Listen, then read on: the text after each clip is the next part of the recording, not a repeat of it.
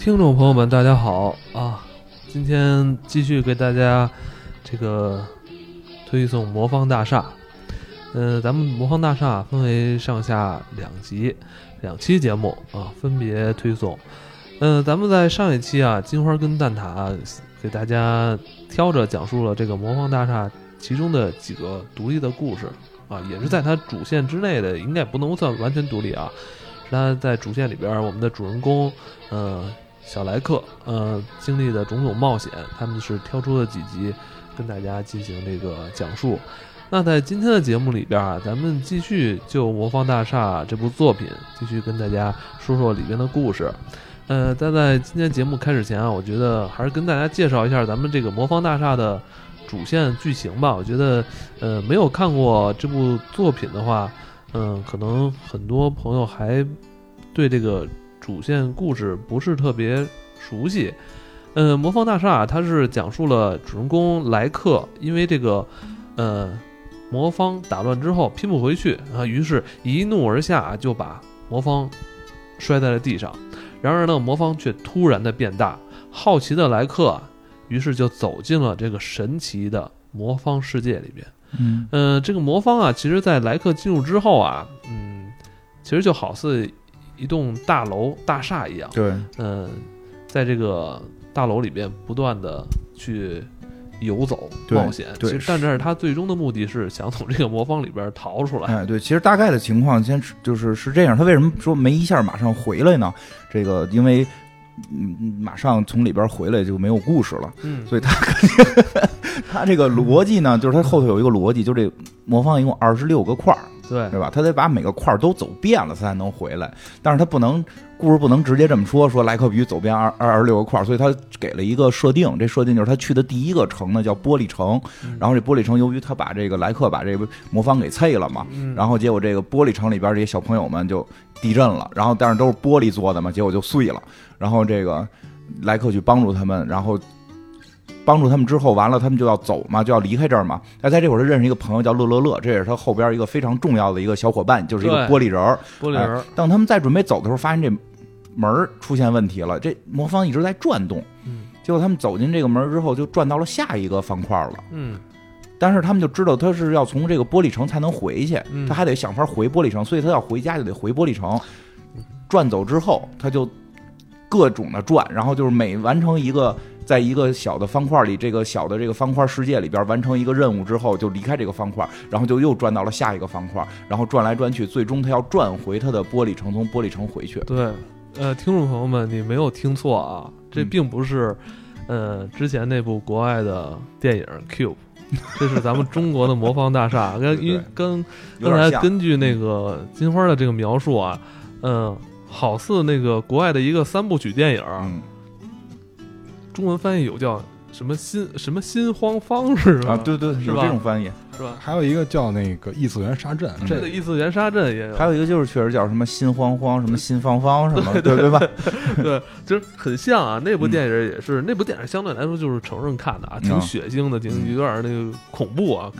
那也是对，也是在进入那个大厦里边，那那个每一个房间都是一个方块，然后解谜，然后解不好的话，遇到机关就会粉身碎裂、碎骨。但是咱们魔方大厦就相对是一个童话作品了，是给小朋友看的，而且每一个方块是非常大。非常大，方块是一个城市，感觉是二十六个平行宇宙，或者二十六个次元是这种感觉。刚才金花介绍了这部童话作品是分为二十六个世界嘛，一集讲一个世界。呃，但是因为一些呃一些缘故吧，当时只推送了十集。在我们小时候九十年代的时候，只推送十集。嗯，其实还有一多半的内容是后来嗯待续。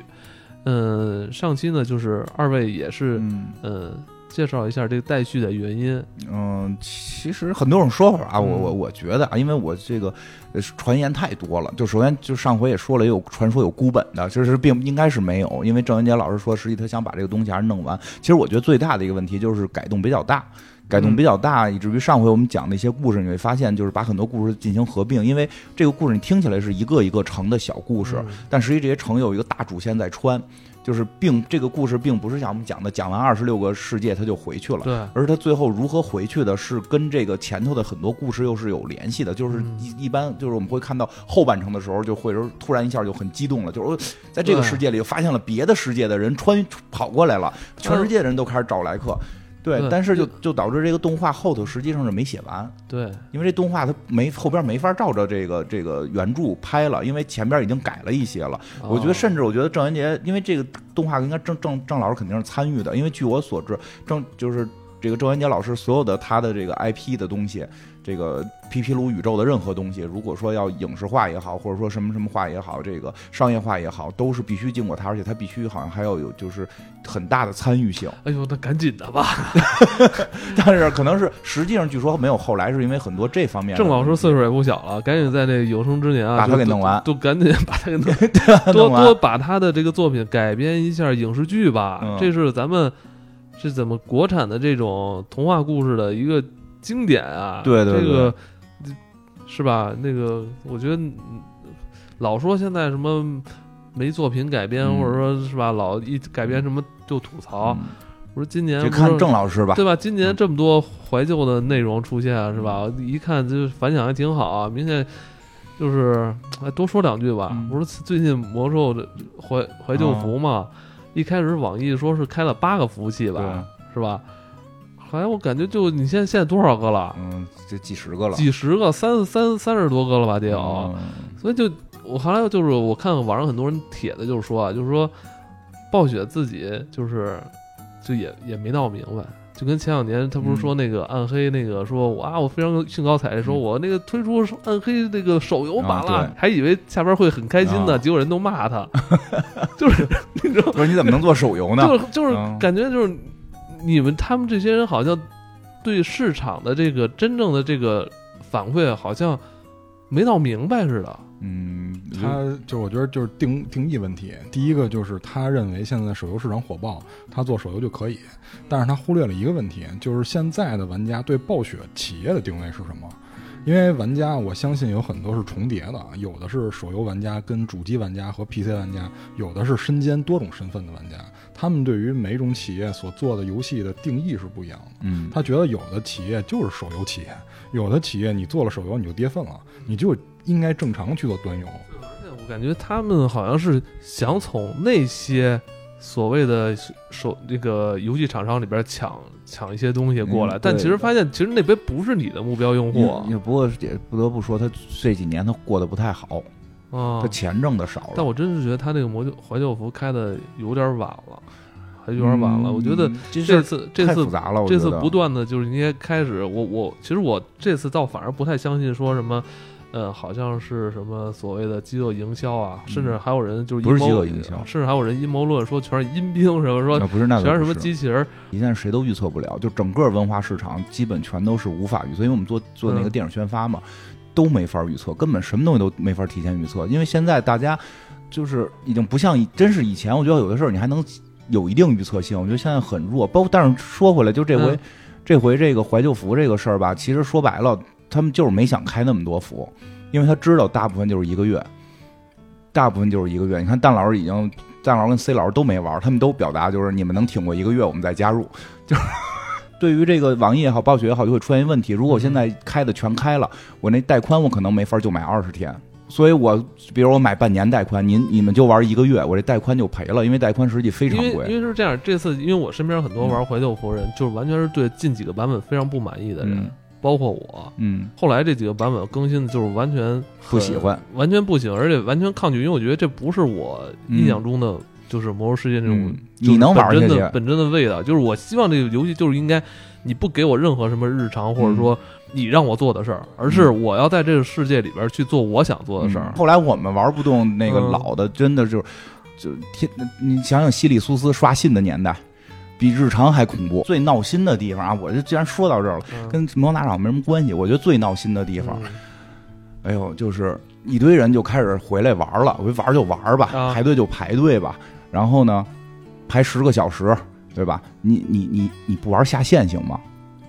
你在游戏里边，在游戏里边打怪也排队，我不觉得魔兽世界应该是打怪排队排一个山，然后游戏里自己人都说，哎，这这跟那个在挂号是差不多的，跟去医院挂号一样了。定这服务器肯定是有问题的，他就是因为他就是为了省钱啊。他这几十个服务器里边人，就是一开始拥在了八个服务器里，对啊，就每个人都不下线。就怕这个再上上不去呗。对啊，就是不下线。然后他们通过有的红可以不下线，现在通过各种制冷工具可以让自己的电脑不就是游戏人物不下线，就是比如电风扇、空调。空调那个那个叶扇能够上下动嘛？会拴一个重物就可以一直碰。然后现在还网上还给有了一个可以就是可以去做，就是把键盘那个键抠掉，然后用一个东西戳住，然后你的戳住两个键，人可以在原地一直转圈。所以现在线上很多人是在睡，就是人在睡觉，游戏不下线。甚至因为我前两天在那个。人特别多的服嘛，夜里边三四点钟我上去看，都是排一万人。对，所以我就认为，如果这服务器人太多的话，就别在这服玩了。是后来就换，因为在现在所有服务都堵，就是因为大家不下线。很多人就跟我说，要不然咱们去那个那个就叫 RP 服吧。我说我我玩不了 RP 服，你进去之后就是那个每个人玩法不一样嘛。因为艾文会比较喜欢代入感，他必必须进。哎，你选的什么职业？我是法师。你进去你就必须是一个魔法师。不是魔法师，不是我第一职业。我是暴风城孤儿院的一个兼职的辅导员。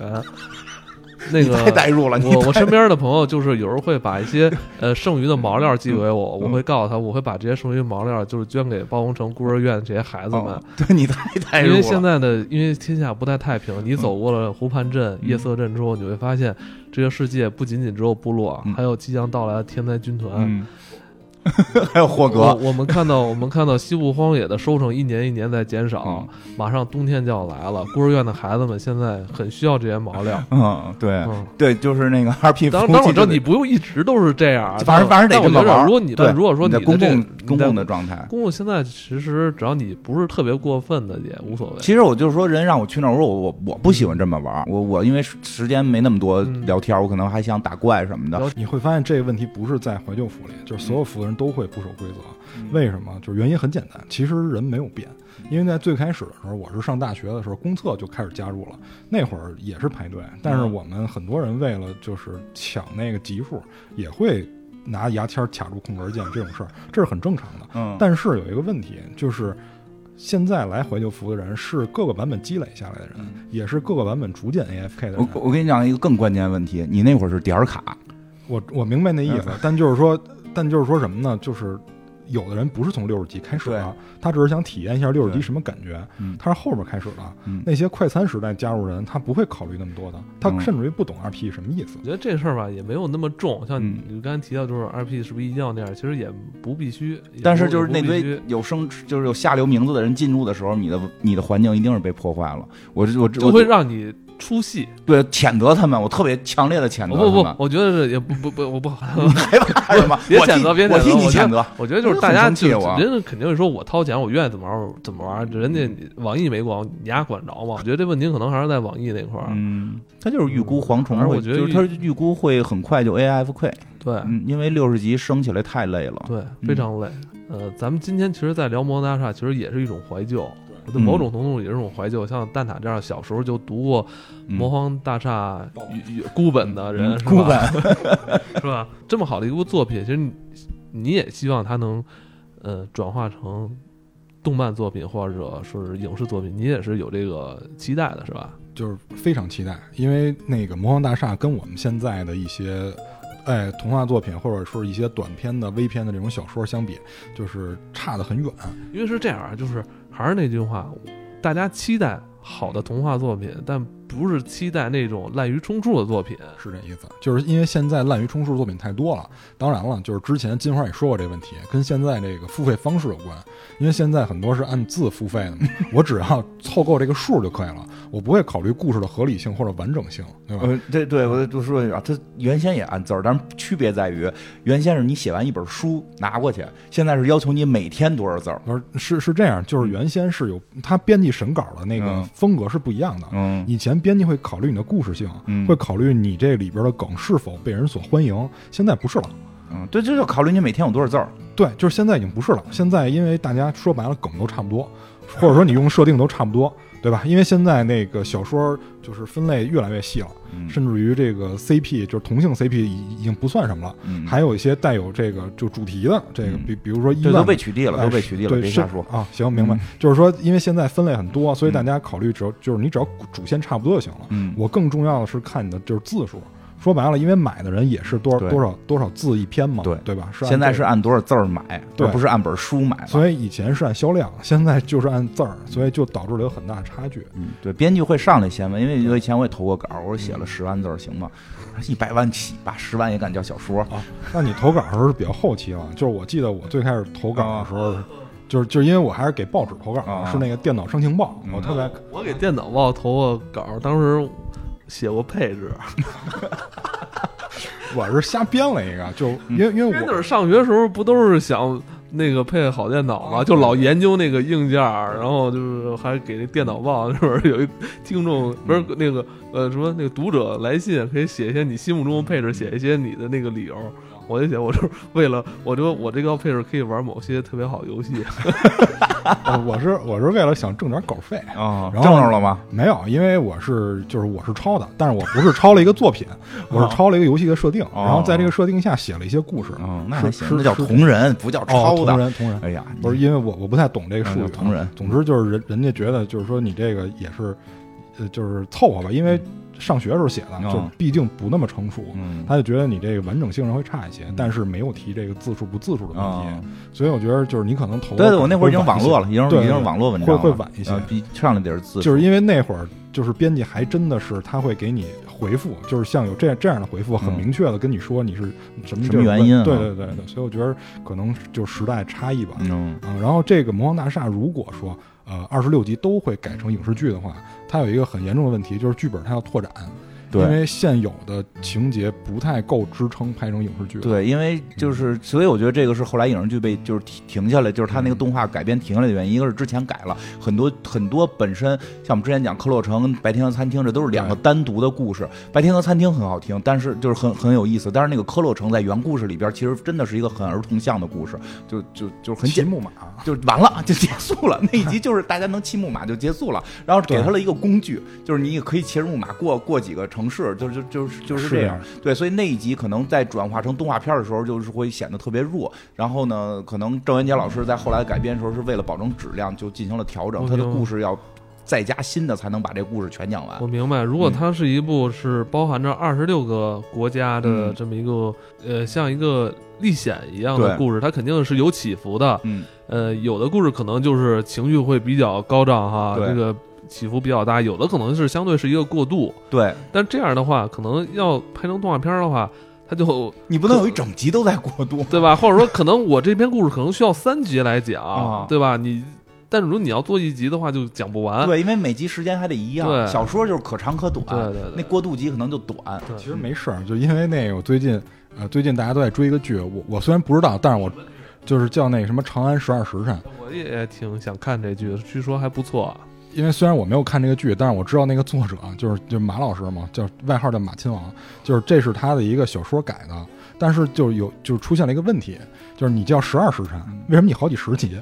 啊，我觉得双倍嘛，大就是不是就是说大家给的多，对，就是说大家觉得，比如说你你十二时辰，你十二时辰实际上是二十四小时嘛，这不是有点像美剧二十四小时啊，对，那个是就是一点一整天的事儿。对，但就是说时辰实际上是一个时辰俩小时嘛，对吧？就因为你的剧本身就是将近一小时一集嘛，嗯那也就是说大家认为你二十四集是很合理的，因为你这样的话，你跟正常的时间是能对上的，你一集就当一小时，一集就播一小时的事儿，这样的话二十四集是十二时辰，但不是啊，好像说四十多集呢，对，四十八集他翻倍了，多给呗。对，就十二时多给你，你还不乐意吗？多让你多看看。对，但我我想说，多多看两集，我们这个会员又能多充一个季度的了。对，呃，就是意就是因为这样的情况，嗯所以其实马老师不是特别乐意。就是他虽然在播出的时候，嗯他也表示了说感谢片方嗯能够把我这搬上大银幕，嗯让更多人知道。有有妥协，你想，肯定你要是呃怎么着，十二时辰二十四集，嗯那有的会员，哎呦，二十四集，那我我充一个月不就完了吗？嗯，你你要是四十八级的话，哟，那得充俩月，但是人官方又不给你俩月优惠，只给你一个季度的优惠，所以你就得充一个季度。太懂了你，是不所以不愧是在这种公司上过班的人。我一般是选择，比如联名会员，比如是某个电商的跟那个视频平台的一起的，再一打折，比如什么就是有时候就变成了八十八，能买两波的两年的会员。对你这样的比较合算。但是就是对于我就绝对不能让他薅我的羊毛，我要薅他的羊毛。对，但就是对于作者来说呢，他就会有一些问题在里边儿，就是他也就是婉约的表达出了在里边妥协了很多内容，因为他为了照顾现在喜欢看剧的这个观众，他要融入一些现代人能接受的一些桥段，但是这个不是他们那种文化人所能接受的，因为马老师的题材主要是以历史题材为主，所以他更多的是追求这故事的，就是就是怎么说，咱说高端点儿吧，就是文学造诣，他更追求这个，他不是追求说我这个故事能让那么多的人说。就当一个笑话看，或者或者当一个茶余饭后那种梗去聊，所以就是郑渊洁老师很有可能他也有这样的一些想法，比如说他现在在拍这个作品的时候，我们要不要把魔方大厦改变成一个现在的，就是甚至于就是一些更低龄的一些内容就加入进去，这郑老师会不会高兴？我觉得这也是可能大家要推敲的一个问题啊。明白，明白，明白。像我们今天这期说了这么多，嗯，其实远比咱们上一期去给大家介绍魔方大厦的时候说的多。但今天这集有点更像这个 魔第一集哈。啊我们一直都这样。嗯，那今天啊，就是嗯还是二位把上一集里边你们没有说完的，嗯呃，这里边的比较精彩的故事，想跟大家分享故事，再跟大家嗯聊一聊吧。嗯就是因为那个呃动画片是十集嘛，然后我说的这个在小说里正好排第十一集，就是叫《锁国密室》。嗯，我说一下，就是，呃，因为我们今天肯定要揭秘这个莱克到底回没回去。哎，这个锁国密室是跟这个莱克回没回去，这个魔方大厦在在小说里边的大结局中最核心的一集。哎，蛋老师先来讲讲这集。就这是至关重要的一个最后的解谜线索，因为他们从每次都会回到魔方正中间，从这个中枢到一个新的国家，他们到了这个国家，发现这个国家其实什么都没有，只有一个锁。这个锁用用原话来说是顶天立地这么高大的一个建筑，那我觉得比这哈哈利法塔这种的肯定是要高很多的。他们就纳闷儿说这个锁是吧？为什么会有这么大锁？这个蚂蚁还在问说锁是什么？蚂蚁是莱克的一个女性的这个队友队友，她是一个女性大蚂蚁，而且非常喜欢莱克，叫小格鲁，对，还能变身，还能变身成蚂蚁形态跟人形态。挺厉害，变身形态。对，但是我们会发现，这个国与国之间是完全没有交流的，因为蚂蚁竟然问，就是就是我们在我们这个世界里有这么大一个锁的国家，他竟然不知道锁是干什么的。嗯，对，因为这个蚂蚁的特点是什么都不知道。对对，蚂蚁真是是什么都不知道，它没出去过。嗯攀爬和劲儿大，对，这国与国之间都是不交流的。后来他才慢慢开始、嗯对对对，啊。然后呢，这个他们就想说，那既然是这样一个国家，我们得进去看看。于是发现这个锁的侧面有一窟窿，他们就从那个窟窿爬进去了。当然，它这里边描写还是比较严谨的，因为锁里边这个锁簧什么都有。但是呢，他们在这个失足的时候掉到了一个呃地面上，呃也不知道怎么掉的，总之就是失足掉到了一个地面上，然后发现这里边是有一些人的，呃说是人，但是很原始，因为他们穿的都是树叶儿啊，然后看起来也非常的落后，然后据用原话来说是处于石器时代了，显然生产工具也不是很发达。然后这个莱克还管人叫阿姨什么的，人说什么是阿姨？说我叫阿西，不是阿姨，是吧？后来他们第一反应是什么呢？就是莱克身上这个衣服很棒，嗯，说哎你这为什么不是树叶儿啊？哎你这个衣服为什么比我们这个就是鲜艳那么多呀？然后你就会发现一个石器时代人会说话啊，就是会用现代人语言，当然这不重要，这就是先验性设定，这都是设定。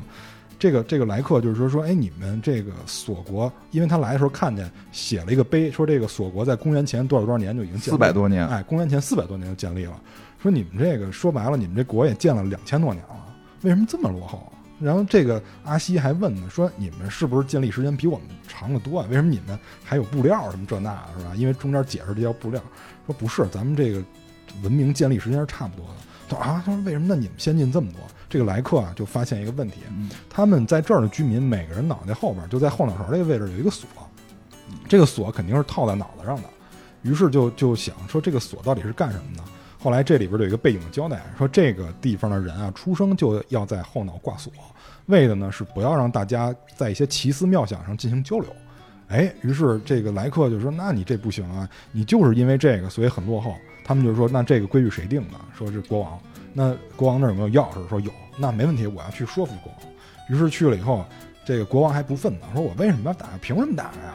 后来他们就是说说，你看莱克这衣服，说这这是布料。然后国王说，哎，这布料这很好啊，这个很鲜艳，要好东西了。哎，对对对，就是说这这好啊，这我们得得着呀。嗯。然后莱克就说说，你如果把这个锁打开，你得到可不光是衣服，对吧？还有这个电视。然后他们还问电视什么？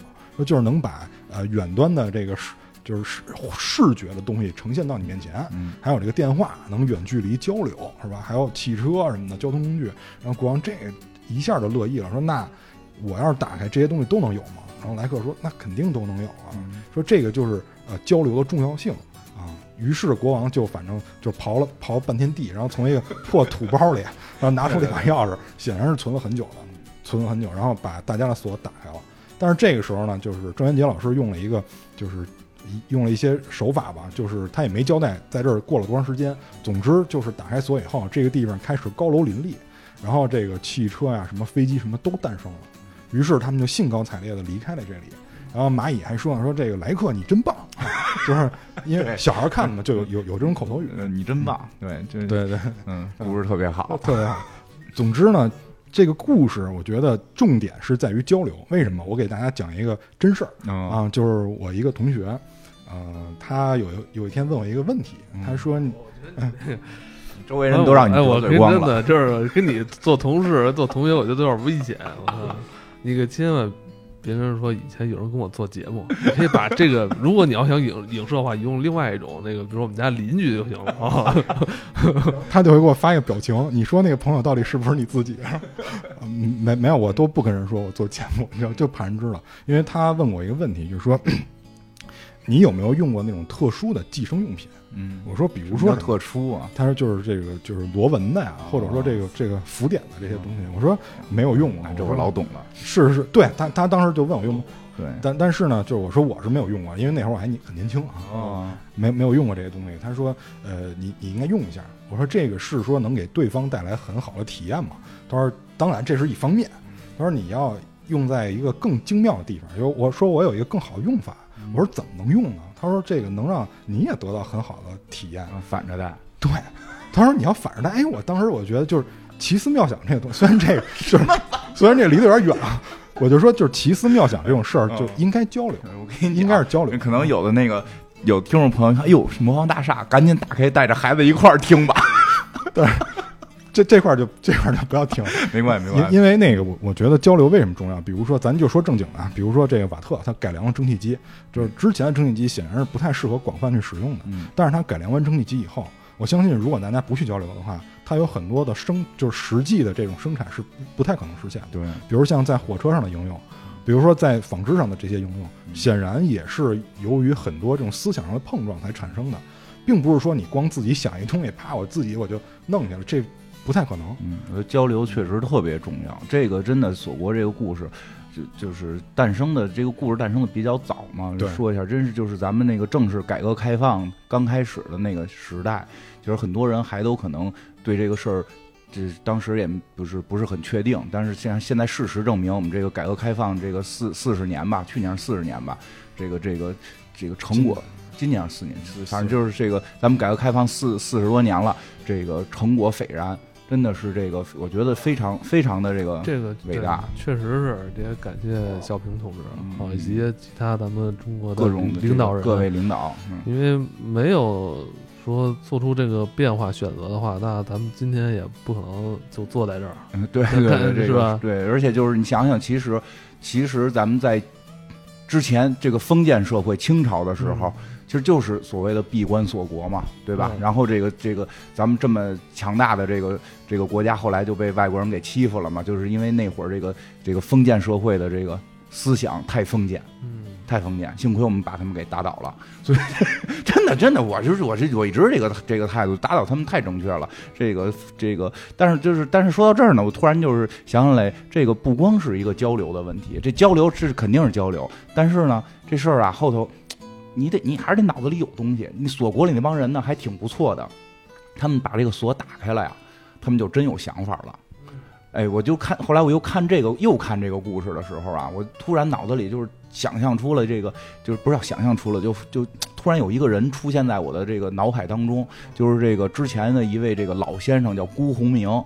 就是这这位老先生，我记得是在这个好像是《建国大业》里边是这个刘是不是《建国大业》我记不清，刘佩琦老师演的这个辜鸿铭先生，这人是挺神的一个人。之前之前有时候最早就是学就是学习学到这儿的时候，觉得哎这个老先生有有点古怪，是有点落后。但是后来后来，尤其是刘佩琦老师演过他之后，觉得哎这老先生有两下子。我大概说一下，他就是这个这个，其实他是个留洋的先生，就是在民就是在这个。呃，清朝刚结束之后，他是一个留洋的这么一个先生，其实从小都受到的是西方的一些思想教育，然后好像是在这个什么，他号称是这个西洋学的学的习，什么什么东洋出的生，类似于这种啊，娶什么南南洋的媳妇儿什么这种。然后呢，他后来呢，就是回到中国教当老师之后呢，哎，那会儿大家都把辫子绞了，他本身就没辫子，他出去留学就没辫子，他回来之后他居然续辫子。啊，然后去大哎，去大学里教课，那当时都是什么？这个就是那会儿的那些这个这个青年们，就是觉得你这个怎么往后走，开倒车呀？而且他教的什么？他留辫子不是教儒学，据说教的是这个英国什么比较文学，就是就是就是最先进的英语，就是就是英都不是简单的教英语，是教英国文学。哎，他后来就是至少是在那个电影里边，这个刘佩琦老师演的说那么句话，就是说你看我这辫子，你们都觉得可乐，对吧？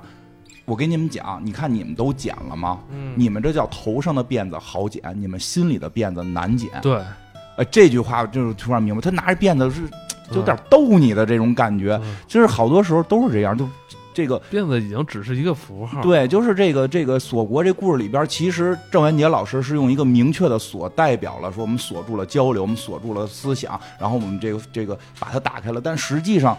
我们现在很多很现在也有些人脑子这后头没挂着锁，你心里的锁开没开，对吧？就因为真的最近有一个这个 A A I 的这么一个大会。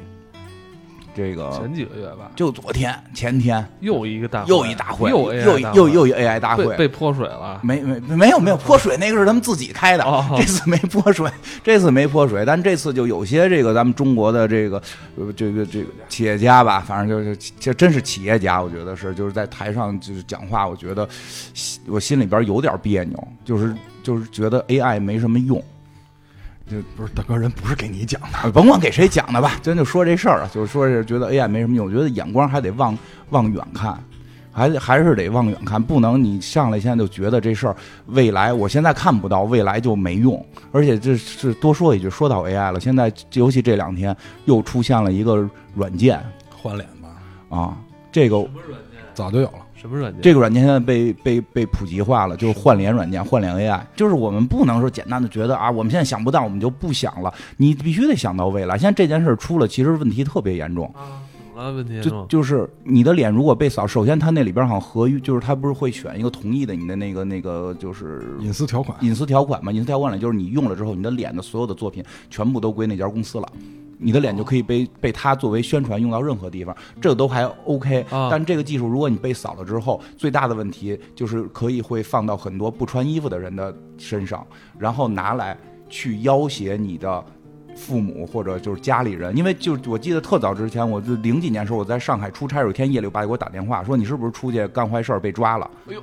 我说没有啊，这都知道。我说我跟屋里睡觉呢，你当时都出汗了，没出汗。我说我跟屋里睡觉呢。他说我收一短信，说的就明明白白的，就就是这怎怎么着，你儿子怎么着，让我现在赶紧打钱捞你什么的。就这种骗局一直存在，但是如果这个技术诞生了之后，就会更可怕的被应用到这上边。我特别不赞成你这说法，嗯，就是你一个技术如果因为它的负面不去发展它。那人的人性都进步不了，不，就是不是这样，就是你要思考到它会出现这个问题。我明白你意思，但就是说，我们并不阻止这个技术的发展，但是你必须在这个技术没发展之前，你先要思考到，你先要想到可能会这样。我明白你意思了，那我那我明白吧？那我明白了。然后你怎么去在其他方面，道德也好，法律也好，去去把它给给保护住？对，但是不可能，就是我明确告诉你不可能，因为人这个东西。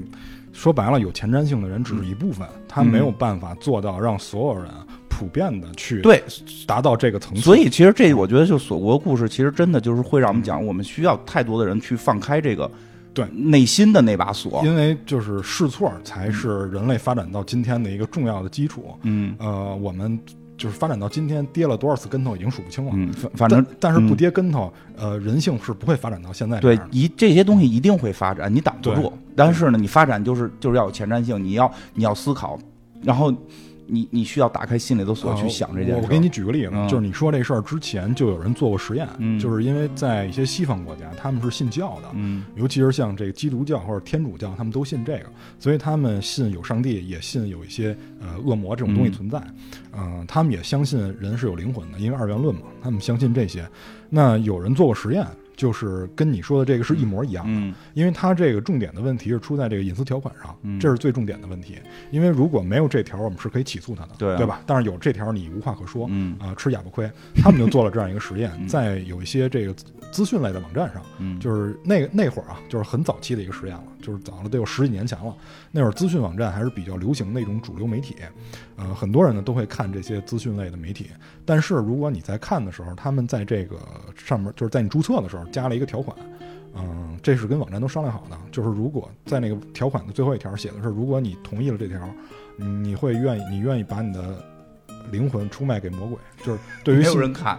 对对于信教的人来说，这是非常可怕的一点，但是没有人看。对，我觉得就是由于科技对人带来的这种侵犯，实际上我觉得最让大家应该注意的是对于条款上的阅读，嗯对，包括现在就是因为我我长期租房嘛，嗯我现在就是租房，我基本上是每次的条款我都会看得很仔细，嗯我啊我会避免它由于某一次会给我改掉，我不是说因为我在你这儿租的时间久了你就不改对，每回都有可能会我变。对，所以我每回都会去看，嗯包括我以前同事，就是他在跟甲方去聊合同的时候，其实就前后就一天，嗯就是没有问题，对方也答应了。第二天返回来的时候，合同是改的，他没有看。我多次提醒他，就是我说岁数大的人为什么会。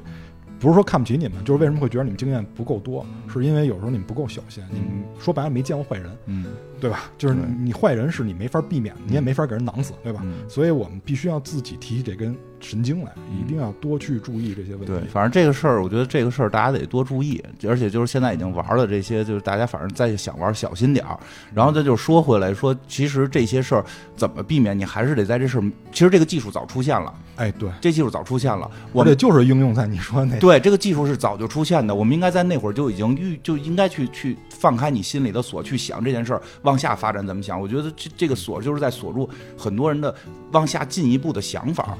就是就就是思路要要多一些思路，对对对别老按以前规矩办事。，对对对对，就是这个意思。其实你看锁国那个，就是人家也活着呢，嗯，但是穿着叶子就 而且他们在后面的故事也确实把他们技术应用了。啊、就是好像应用的出了点问题。呃，对，虽然是出了点问题，但是就是最起码他让这些国与国之间有了啊对建立了一些对，那关系最后嘛。但是我觉得那个故事也挺完，一会儿你你再讲，好没问题一会儿你再讲一下那个故事，就那个因为是结尾了嘛。对。然后其实这个锁国这个故事非常的重要，而且我觉得非常适合当时的时代。我们真的需要放开心里的，打开心里的这个锁，不光是身上的锁，还有心里的锁。对对对然后呢，在这个对，不是解放天，就是多想，你还是得多想，你得多多多去想这些事儿。是我来路上我还想呢，我要在锁国，我就让人揍死了。对，其实就是这意思。其实那个往下更可怕的就在这儿，就是你想了，反而可能出问题，人家笑话你。但是就是说他们还好，就是说这个大家都锁要么是童话呢，嗯就是还好，他们见着来客没给他揍死，就还说哎你这布料挺好的呀，啊这比嗯我们这穿树叶可强多了。嗯，真的，对哎，我说一一会儿你讲你那故事，咱们再接着聊锁国这个这个事儿，它跟这还是有关系。我来中间再讲一个别的故事，我觉得也挺有意思，因为跟锁国这我觉得特像，就是这个面具国的故事。面具国，这个面具国在动画片里是有的，这个头头盔头头头盔头头盔城，那这叫头盔城，不叫面具国。头盔城动画片里也有，然后这个这个原小说里有，但是这个是有些区别的。我跟你讲一下这个原原小说里边，原小说里边就是就是这个莱克跟这个小格鲁，就是蚂蚁蚂蚁妹妹跟那个玻璃人来乐乐乐，他们有一天去了一个。就是也是啪一转到了一个城市，这个上面写的是这个头盔城，乐乐乐撒腿就要跑。其实这乐乐乐挺神，这乐乐乐这玻璃人是是这个很罕见的，在这个魔方大厦里边串过几个地儿的。他是没办法，被人带出去了。不是他之前就串过哦，他之前就是不小心走走走丢过，就是毕竟需要一个向导嘛，这个角色角色设定。然后呢，他就说说咱们走吧，这地儿不能待。他说怎么？他说这地儿特恐怖。说怎么恐怖了？然后他说你看这这地儿人都脑袋都戴着头盔，人头盔一模一样。莱克说这挺逗啊，这挺好玩啊。然后这时候看过来俩警察就问他说你们头盔呢？说我们那个没头盔啊。然后乐乐说那个那个乐乐说赶紧走。然后这莱克说不对，咱们戴着玩。你们有头盔吗？给我们一戴着玩玩。警察啪给赶紧仨人都戴上。结果这个莱克自个儿就给扣上了。扣上头盔之后呢，还挺美。然后呢，这个小格鲁跟这个乐乐，反正也被强行扣上了。乐乐就傻了，乐乐就傻了，就是你看又被扣上了，他说怎么回事啊？他说你摘一试试，哟，摘不下来，不是头盔摘不下来。他他这设定其实有有点那什么小小小问题，反正他自己是摘不下来，说是他自己摘不下来。然后说那怎么能摘下来？呀？他说这个国家的人啊，就是都不摘这头盔。晚上睡觉的时候才摘呢，而且是你家里人才给你摘，所以他们只要出门全戴着这头盔。说那你上次你也没家里人，就是上次你自个儿来的，你没家里人，你上次你这帽子是怎么下来的，怎么逃走的？就是你你现在没你进在进这城的时候没戴这头盔，你肯定是有摘头盔经验。他说有一个好朋友。我有朋友，我朋友在这城里就有人儿，哎，有人儿。我一朋友，对 我一朋友。我给你讲讲我一朋友，对我给你讲讲我那朋友怎么回事儿。说你那朋友怎么回事啊？那我那朋友啊，就晚上就跟家里边，他爸晚上睡觉，他爸给他头盔摘了，他给他爸头盔摘了，他们互相摘，早上起来都扣上。这朋友那天实在是心疼我，就把我这给摘了，然后我才逃得得以逃脱。说你还带带着呗，先玩，咱们晚上睡觉的时候咱们互相摘不就完了吗？摘了咱们再走，这都不是事儿。说咱哎呦看电影，这小格鲁说什么是电影？对他老问。这小格鲁真是这人物设定，小格鲁就什么都不知道。乐乐是多少都知道点儿。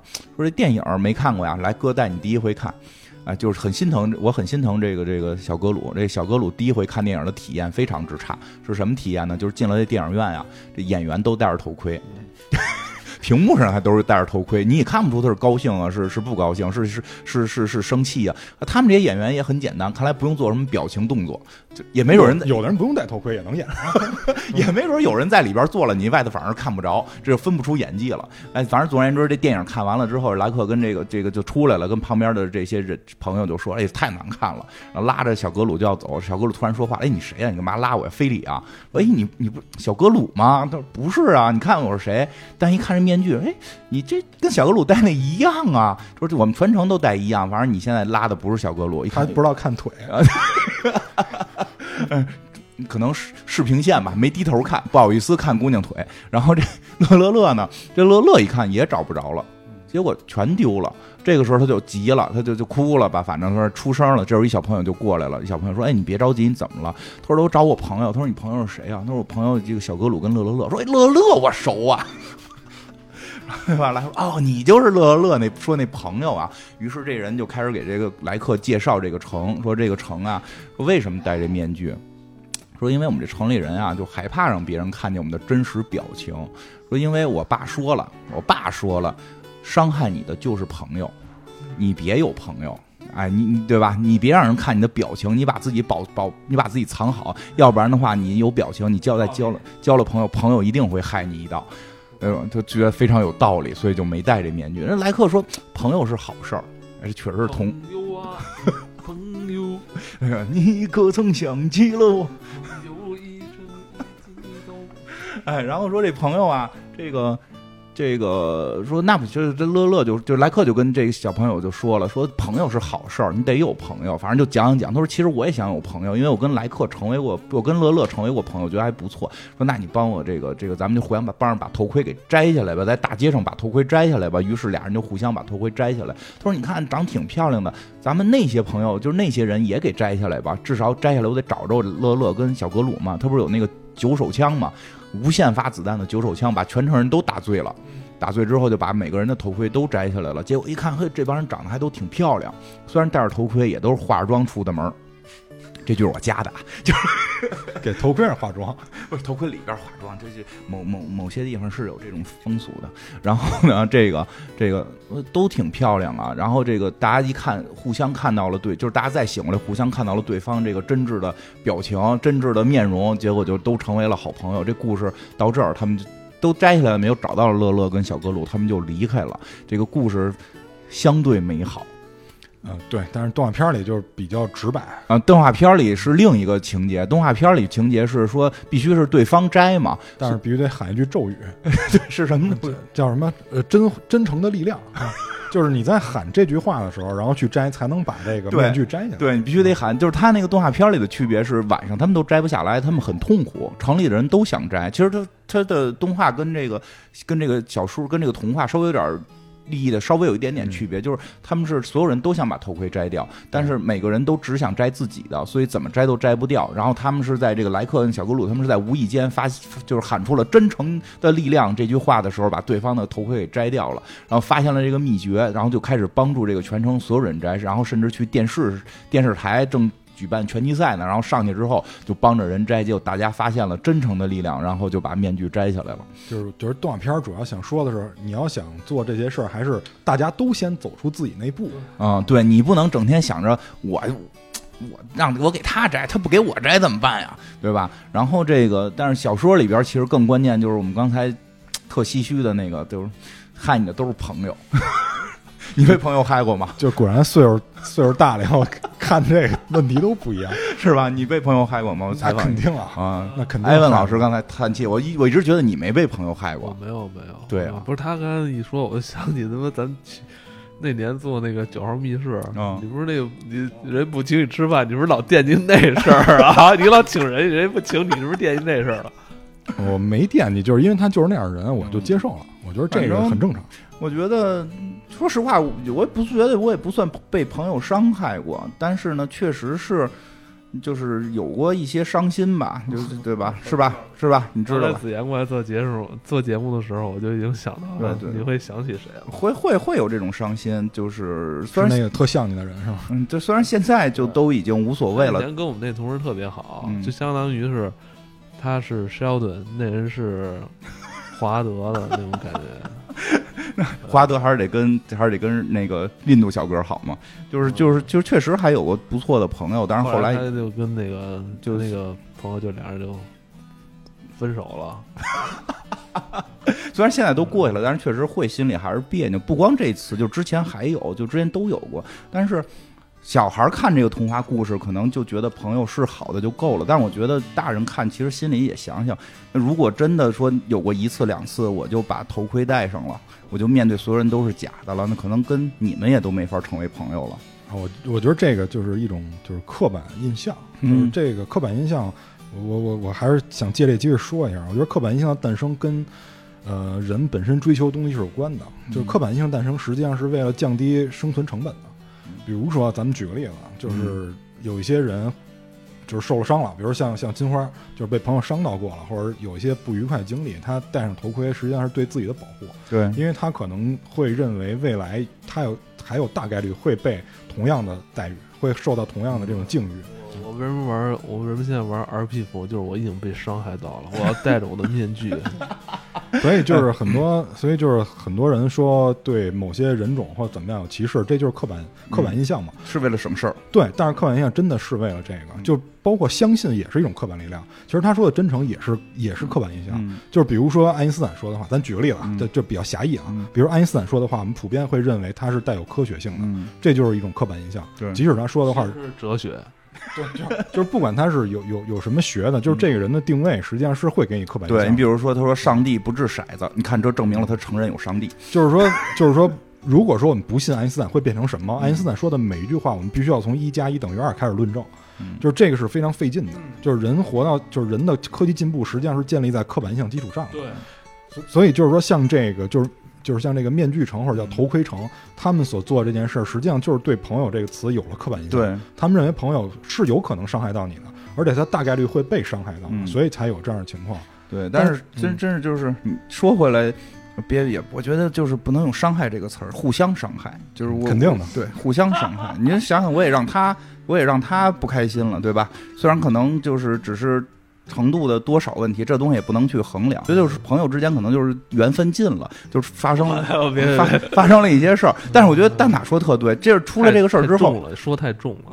出了出了这些事儿之后，突然就变成了朋友，就变成一个坏的刻板印象了。其实这样的话，我觉得会挡住我未来的美好的事情，对吧？就是嗯嗯，我反正我就没戴这个头盔，然后我就。对吧？就跟大家就又成又有了新的朋友，就是人还是需要朋友的，就是而且也包括就就是你想引申到刻板印象这件事儿，你太刻板印象了，其实你可能会错过很多东西。对，但就是说，呃，怎么说，这是人的一种思维方式。对，就是他大脑的构建机制就这样。但是另一方面，你也别太傻了。我明白那意思，就别谁都接受。对，你也别太傻了，因为现在不是有些情况就出现了一点，就是咱们一定要完全去刻板印象，然后之后各种的上当受骗，就不是咱们之间了，就是尤其是国外的一些现现在一些很 很奇怪的情况，也是为了刻意的去去除这个刻板印象的一些问题导致的嘛。就这个事儿啊，就是你心里还是得怎么讲，心里得有杆秤，对吧？跟那个刘罗锅那秤似的。之间 有点撑，哎，对。对吧？老百姓就是你心里还是得得有一个衡量。反正我是觉得这这头回城这还挺有挺有意思。就是我我是这么处理的，就是即使那人不请我吃饭了，但是我我我做的什么？我不是说。所有朋友我都不见了，嗯，我主要是不会再对大家有预见情侣吃饭的，我就是不会再对其他人有预期了，我就是知道了哦，原来朋友不一定非得他跟你有来有往，嗯嗯，对吧？就是我会对朋友的这个定义有所改变，但是朋友该相处我还会相处，嗯。啊，我我可能这个就是处理方法可能跟别人不太一样，但是但是我觉得特别有意思，不得不说啊，就是你看咱们好像都所谓的被朋友伤害过的三件事儿：吃饭。那是学习，我是感情，就是 不是？我觉得这个 你这你这是对吃饭太执着了。人生基础没有，我也在艾文的那个事儿上被被人蒙骗过。因为之前上小学，我这比较早，我这是上小学，上小学语文课老师要要求写作文，说大家写一个自己的名字，以这个为题目。然后我就问了一个跟我最好的一个朋友，当然可能是我自以为的啊。然后我问他，我说你准备的怎么样？然后他说，嗨，我。就随便写了两句嘛，我说 那有底儿，我也随便写两句嘛。你是真就写了两句我我真就写了，也就半页纸，因为就是本小嘛，就写了半页纸。结果他妈的最后压那范文 然后就上上那个上完课以后有家长会，然后压那范文这当着所有家长面读。哎，我说这孙子这这不合适啊！平时跟我一块玩游戏机的人，人可能是怕伤害你感情。他也是刻板印象，他可能因为就是太太往前了，吃过亏。所以他就得虚着点，平时都得虚着点啊。对，就而且就是很多东西是我们我们对朋友期待，是我们擅自加上去的。对，就是刚才说的这，我觉得特别对。就有时候我们觉得说朋友，就是其实我心里过意不去的就是你应该那么懂我，你不应该做这件事情。但是人家做的没有错，我不得不说人家做的没有错，只是我给他加了一个你是我好朋友，你不应该这样。其实就就是这样，就是我们会发现我们对朋友是有一些这个。我们强加上去的给对方的一些东西了，其实应该应该朋友应该是更多的是我能为你做什么。所以臧天朔那首歌特别好，嗯，就是你有新的逼什么爱，就是请你离开我。对，说是不是什么什么你现在什么过得特别好，也不用找我。对对对，你过得不好的时候你再找我。对对对，你过得好的时候，对我就替你高兴就完了。所以我觉得这歌，哎，出来出来太晚了，要出来早点的话。这句话当时特别不理解，对，当时我真的，我当时完全不理解这首歌。我说，为什么你为什么你过得好，什么不是别人过得好，什么还你不来找你，不是应该你过得好就应该来照顾我，对吧？对啊，嗯，对吧？就是你看，就是他那歌，以前不里，我以前老觉得这首歌歌词写错了。嗯，对，是最早都是因为真的没法理解。就是如果你有新的彼岸，请你离开我。就是朋友怎么你还要离？我为什么要轰朋友走呢？对啊，对吧？就是后来慢慢的岁数大了，你会发现有的时候，如果你真是他朋友，你需要让他离开你。就是人都是为自己着想的，嗯，包括现在我们很多人对于一些公众人物的一些偏见，其实都是我们擅自加上去的。嗯，他也是人，嗯，对吧？就你别说人家那个脱了鞋把腿架在那飞机。投了你就那么骂人家，你要说错肯定都没错，但就是说你你为什么让人家那么要求自己？嗯，包括那都，但但是对，我知道你说什么了。对，但是人家怎么突然说到这个这个服务器问题了？人人家就就就愿意来这么来这服玩这么这么耍。你很纠结，没有没有不纠结，就是人就愿意来这儿这么耍，就是你你也没有资格去指责人家啊。是是这样，就是。但但就是有一个问题，那就还是你你说那，我觉得特别对。这个是网易的问题，就这是管理者的问题赖九成吧？因为我看好多这个事儿在九成下边骂呢。然后大家说是九成早就不管这游戏了，但是要彻底怀旧。对，我们要彻底怀旧。太可乐了，这个是我得乐一天。哎，真真真的真的是这样。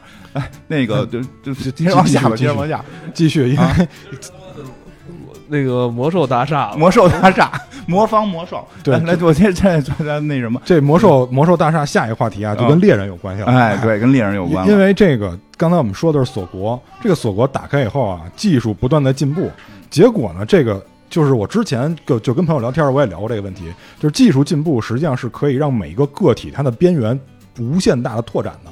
比如说锁国的人，他的边界就拓展了，为什么呢？有一次这个莱克被抓走了，但是抓他的不是一个人，是一只鹰，哎，就就操那。哥得先认怂呗，这是最后一个故事啊，就暂时认怂吧，是吧？就看这鹰到底带我去哪儿。结果这个鹰带他去找他们的鹰王，这个鹰王就说你就是来客，然后就是说你凭什么帮那帮人呃建立这这么好的技术？然后他说这对怎么招你惹你了是吧？你没找我们，他因为技术好了，还学会了用枪，还是你教他们的，是他们研发的这个枪这个东西，结果把我们的同伴都抓走了，说要送到这个动物园里。我们这就活得挺好，为什么要去动物园里呢？还把我城堡都给占了，而且他是主要跑人家国，跑人家那方块里去了。他给人那个城堡都占了吗？人家要当自己的属地。后来这莱克就说啊，这怎么干这种事儿呢？是吧？怎么能干这种事儿呢？就于是这个说，那我跟他们谈判，让他把你们的这个俘虏都放掉。这个英王。哎，这时候就说到这个头盔，就是那你也不能害我，于哎，于是就给他一松子儿，就是你得把这吃了，对你不能莱克的身份去，你得带上我们英国的这个头盔。然后这个莱克一吃这松子儿，就啪变成一只鹰了，结果就往那块飞的时候，果不其然就被一只王给捕下来了。后来他们还说呢，说哎，你你你从那边来，你也是老鹰，那我们也得把你弄到这个动物园去，是吧？我说那不行，这这时候莱克没有想承认自己是莱克的身份，他是想以鹰的身份去看这些人对他到底怎么样，于是就还是假装自己是一只鹰，就说说那个是鹰王派我来跟你们谈判的，说这个你要你们要想让这个莱克就是从鹰王那儿离开，你们就得先放鹰王的人，对吧？你们得先把英国人放掉，然后咱们做人质交换。但是这里边有一个，就是那个阿西，其实听出来他是来客了，因为他里边有一些暗示听出来了。然后阿西就说说，那你们就放了他吧。然后那帮人还说他要骗咱们怎么办？我操，他们都开始怀疑老鹰，你知道吗？戴着头盔呢，就是都开始怀疑老鹰。后来这阿姨就是说说没事儿，说我相信他。其实他知道是来客嘛，就是说没事儿，我相信他，他们是不会食言的。于是他们就做了这个人质的交换。但是这个故事里面，就是莱克其实自己想了一些问题的，就是技术发达了。你看这人是不是变坏了？就是我们之前聊这个人猿星球的问题，对吧？就是猿有了智慧，猿成为了人的这种智慧以后，他们你看也就跟人一样了，对吧？但是我我我我怎么说呢？我还是说一个就跟刻板偏见相关的问题。呃，这按说应该不叫刻板偏见。先讲完这故事啊，就是最后就是他们交换了啊，不是后边对对，假如我记记着，后来交换完了之后，这个莱克就现了真身了。现真身就跟这，反正就跟锁国说，就是你们怎么能干这种事儿呢？对吧？那锁国那意思是说，我们是反正就是你们为什么来来人家国家？我们找你来了，我们找你，那你们得一顺便逮一下嘛，对吧？说反正就教育，就是你们不能这样，你们有技术，你们得行善，你知道吗？啊，你看没有？这就是 AI 要行善。这个马化腾老师这回的演讲主要就是这个，就是就是这个 AI 这这个技术，你得你得你得给他培养的很善良。但是 VIP 多少级吧？就说 人说他们现在那个 AI 已经可以打王者荣耀了，特别厉害。然后然后呢，就是说，那就是你们行善怎么行善？我得教你行善。怎么什么是善？就是你现在装一电话，你们不是都研制出来了吗？你们电话我不是之前也教你们怎么做了吗？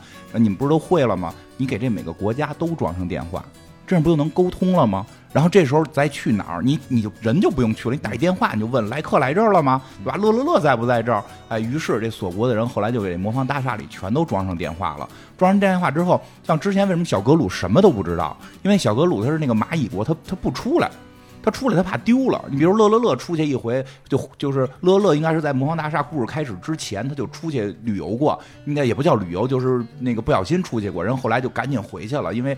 你那个魔方里边一直转，你不知道你你你什么时候能回家，会很担心。但是装了电话之后呢，就是我在哪块我一打电话说下午十分钟啊，我们这个马上就转到你们门口了，你就可以赶紧回来了，就能找到回家的路了。于是这个魔方大厦里边这二十六个这个国国家或者二十六个平行宇宙就开始了，通过这个电话，通过锁国的技术，开始互相的开始串，整个这个魔方大厦就火起来了。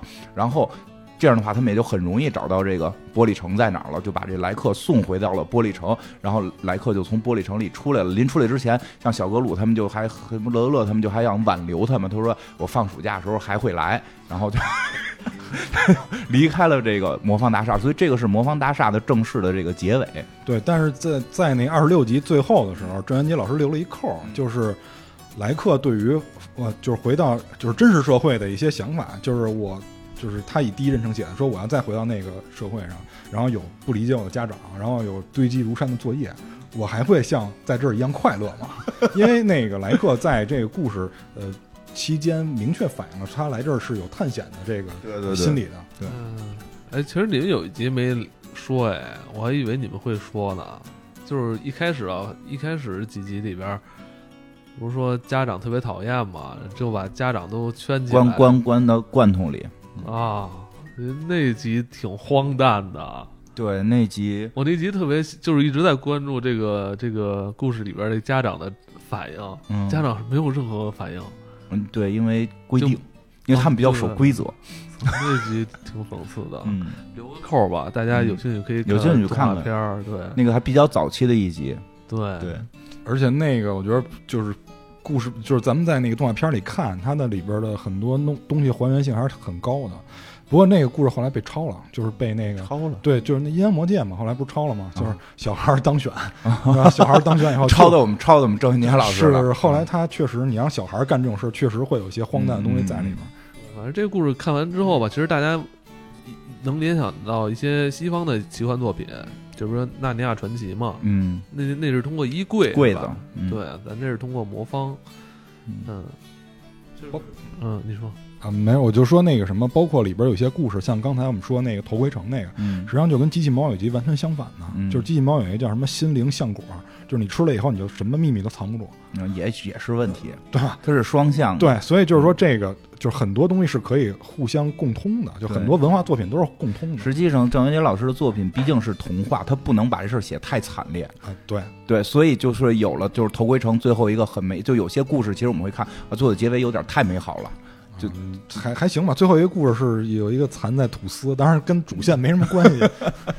对，反正会相对觉得会相对好像美好点儿吧。嗯然后有一些比较那什么，有些还算比较真实的，比如说这个呃地底下挖牛奶那个，啊，是？吧？就是挖一个，大家喝完了以后，后来发现不够了，不嗯够怎么办？那就得吃对方了，是吧？就是就是最后他也没吃啊，就是最后对结他的结尾都是阳光一点。对，就是多挖了几口井。嗯其实对，其实大家可以看着看到一半就停。这不就是一一一个和尚挑水吃吗？然后三个和尚没水吃的故事吗？嗯，大家其实也可以看到一半，你就就停止，就每个故事看一看就看前一半，就别别看那个美好结尾，它就是一个成人的故事。对，美好的结尾是是给孩子看，因为我觉得这不是坏事儿，让孩子们长大了再让孩子知道这个社会可能相对会复杂一些，但至少要在他小的时候给他埋上一个根儿。你该说真话，你该交朋友，你该对人表达这个你的真诚的一面，你该解放你心里边的这把锁，对吧？然后这个你当你当你比别人强的时候，别他妈去给人家都都抓来到关动物园里。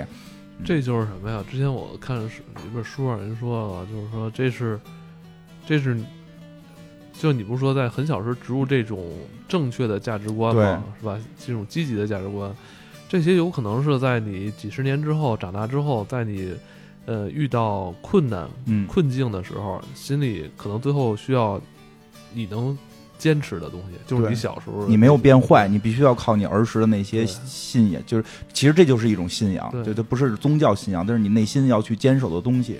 对。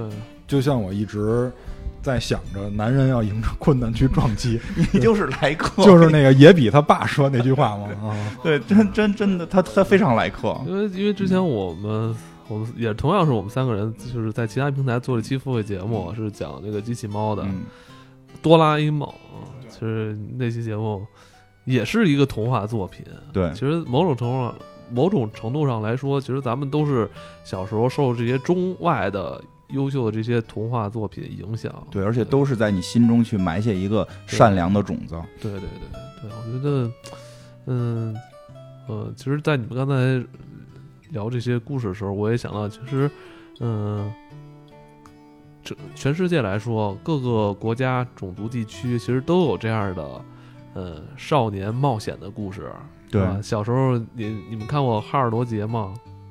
《哈尔罗杰历险记》，没看过，是哪啊个？你讲讲剧情。还有就是两个小男孩，就是到处冒险，是不是海尔兄弟，刮风要下雨，就国外的，胡森布雷尔老爷，不是，就两个，就你要找出来，不是你讲一下剧情，你讲俩人，忘了，这记着形象。我啊，我那因为那书我没看过，但我我那比我大的哥哥们有。木偶剧吗？是电视剧，小说。啊，小哦说那没看过，小时候小说没看过，不是你比我大，完了你又看字书，我觉得你们俩应该看过。没有就没没看过，一套《哈尔罗杰历险记》啊，没看过这个，还是我记错名了？可能没没记，就是太小了，我们那会儿估计还没到看这个的时候。你想，你比我大，那这比你大半岁，你哈尔罗，那你比我大一届嘛？就是《嗯哈尔罗街历险记》，反正它是字数，可能是七，可能七零后吧。就啊，应该是那大点儿会儿他们应的该会看，因为我记得我小时候我邻居家哥哥他有一套《哈尔罗杰历险记应该是七零后那》，会儿对，包括后来《丁丁历险记》，《丁历险记》看过，那个看过，那就是小人那小人书书那攒了很多看。哎，我跟你说，现在原版的《丁丁历险记》好像还特别贵，天价儿。人说是原版能买这个不错，魔方大厦的根本都找不到。是吧？嗯，魔方大厦还有呢，小人书。而且我印象特深，就是就是我后来重看字儿书的时候，突然小人书里看那一幕一幕的，就都都出现在我操了，！就是绝对看记忆。迷宫打开了嗯，都看过我我小记忆宫殿。啊，嗯，我小时候虽然没看过这《哈尔罗杰历险记》，但是看过一别的历险记，叫什么《大鼻子皮肤历险记》，其实是那个讲了两个猫的事儿。嗯，但但就是他们画风很像猫和老鼠，嗯就也是国外的那种漫画，嗯、就让我感觉有点像这个魔方大厦的海外版，就是他们也是经历了很多事儿，但是他讲的就是道理肯定都是正向的，嗯。嗯，就是我觉得小时候，尤其是小朋友，因为小朋友的可塑性是最强的，比成年人要强很多，所以你给他教坏了也很容易，教好了也很容易，所以就是对于呃小小孩儿的就是文化作品的选择就是挺重要的。对我真觉得你说这特别对，就小孩儿很重要，而且你不你不你不存在这问题，因为你不是，但是他特别立志于研究这件事儿，对吧？但是咱们中没有唯一没孩子，但特别立志于研究怎么教育孩子的人，真的，我发现这个了。但我操，这这不会他真有啊？也没准儿。我天哪，我都是操！我你觉得他，你就一直戴着头盔呢吧？因为我觉得太奇怪了，他太奇怪，他没有孩子，但他每天研究这个。啊，我操！行行，不用说，不用不用，不用说，不用戴着戴好戴好，快把头盔戴上吧，把头盔戴上吧。。这行我操，懂了，懂了，懂了。但真真的是刚才说的似的，就是可能在你未来长大了某一次。你的极端情况下，你是变好变坏的那一下，就是在你儿时是不是埋下了这个种子？因为我记得之前我我讲过一个就是访谈类的节目吧，就是访谈那些就是诺贝尔奖获得者啊，就是说你们是什么经历让你们能坚持研究到现在？就是大部分的人都说小时候，就是说什么就是就特简单的道理，什么自己事情自己做，啊，就是很多这种简单的道理，反而其实培养的是一些背后我们看起来很高大上的精神，嗯比如自己事情自己做，其实影射到成年人就是独立精神嘛，对对吧？自由意志很多都是，但是你小时候你说这四个字儿人不懂嘛，对，你就只能没法理解。对，你就只能用一些比较通俗易懂的话教给小朋友，嗯，嗯，像咱们有很多帮助。像咱们可能很多听众已经是为人父母了，其实对，哎，我发现一个特别好的事儿，就是这个书吧写的比较简单，是一个儿童文学，都是大白话儿，就是谁谁谁说什么什么，谁谁谁说什么什么，特别适合给小孩儿念。其实哄他们睡觉的时候，可以可以试着给他们念，这个现在网上也能买到。嗯，哎，不行，现在这睡前得念文言文儿，得念英语作文儿。别给我乱了，还是有点难。怎么难啊？现在，嗯，如果孩子是三两三岁吧，嗯就是现在，嗯、可以看那个卡梅拉，嗯，卡梅拉，你家孩子看呢？对，嗯卡卡梅拉还能理解，就是嗯这得在个摩纳是再大摩纳点去去，去可能得是上学了，这个对对，差不多吧，没事儿可以给他嗯念念这个，或者给他买本书让他看看这个也好。而且好像是在网上有皮皮鲁系列，它是皮皮鲁系列的一本儿。嗯，皮皮鲁也是我小时候特别爱看的一个作品，就是文字版的。小时候挺挺爱看爱字书的，爱看字儿书。嗯呃，是因为那个就带是吧？坐得住吗？呃坐得住，因为小时候其实爱看字儿书，主要是因为带画儿都看完了。小时候我看的第一本带故事的、带画儿的书是什么？不是不是平宗侠影，健与美这种杂志你也订过，那叫利利与美，哦，丽与美哦，原来还是你看过 还是你们都看过？与美，利与美。小时候就是有有小学同学把这书拿到拿到班里，不是我们这儿那个学校有阅览室有这个，你们学校阅览室呢，真挺高级，我们那儿没有，所以都是都是小朋友自己带啊。然后然后那个反正平宗侠影这书我不太推荐，因为武侠的就是呃你懂的，话说，对或者说你会看武侠吗？呃看，但是就是长大了以后，唯一看的一本其实是韦小宝，因为想想学人一下，想学点这个职场那些。哎呀，你你，哎呀，我说你什么好呀？你怎么能看韦小宝呢？你性格不像，我给你推荐一个。是我知道，对啊，你看萧峰啊，什么这个就就就是或者郭靖啊，你得奔着这种去。啊没有，后来看完了一个那个看完韦小宝以后就不看了，后来就看那什么。你以为金庸写的全是那样了？没有，就后来没没知道知道，因为我觉得我跟乔峰什么更不像，因为小时候特软弱，小时候特软弱，哦后来后来现在就想，现在后来就看那个《基督山伯爵》了，才变成这样的。我的天哪！就变成这样，跟基督山伯爵是有直接关系的。嗯，就一一一定要就是学习里边这个主人公这个先让自己活下来的精神啊。嗯行，完了，今天就是两期时间，其实这期这两期其实没有先后，没有先后顺序，嗯我觉得都可以相对独立。而且这期节目里边，我们也聊了一下，就是时下的，就是一些对一些游戏的出现的一些这个看法吧。嗯嗯，这期节目播出的时候，应该是恰逢咱们建国七十周年，在这么一个就是很重要一个大年里啊，就是我们也是给大家嗯介绍一些国内的作品。其实包括在近期吧，我们应该应该诛仙也会上啊，嗯应该是嗯，其实咱们国内也有很多优秀的这个文艺作品。对之前就是说的聊的少，但是嗯在之后我们可以多聊一聊。嗯对，嗯，嗯，你最近这这你们最近在关注什么作品吗？嗯，我我最近看的，反正我最近看了一些惊悚题材的，但是都就有点麻木了，因为我看太多了。不是，但是就又想知道他那个后续怎么发展呢？比如说这安娜贝尔，是吧？就是看了很多这种题材的。呃国内的作品、呃没有，就比较就关注了一下那个《长安十二时辰》。我觉得如果啊、啊不是，我想看书，就如果影评好，我就想把原著看一下。呃，你看的那个片子吧，因为那个片子的那个挺个好的，呃什么什么，就是这个艺术指导或者这个这个浮道画这些是那个黑泽明的女儿做的啊，服服化道这肯定没得说，因为我看过剧照。非常棒。嗯，服化就包括那个对长安的那个美对化，还要还原。说长安还原非常好。对对对，我是近期想追这个剧，嗯对，因为这演完了吧？讲完正好追啊。啊，你不是你不爱那个天天追我不爱天天追，啊我就一口气儿全看完。我在朋友圈追了小欢喜，是吗？主要是追国产国剧啊，嗯就是不用盯字 幕。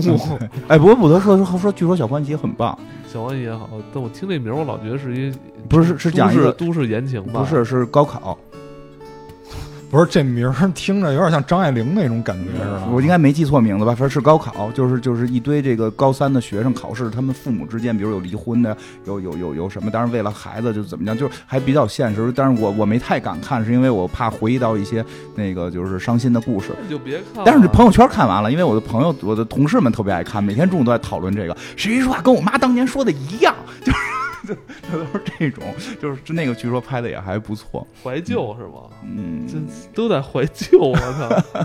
嗯，也不算怀旧吧。现在不也有高考嘛？就是嗯，对，行，反正今天就聊到这里吧，嗯，好我，们下期再见。拜拜。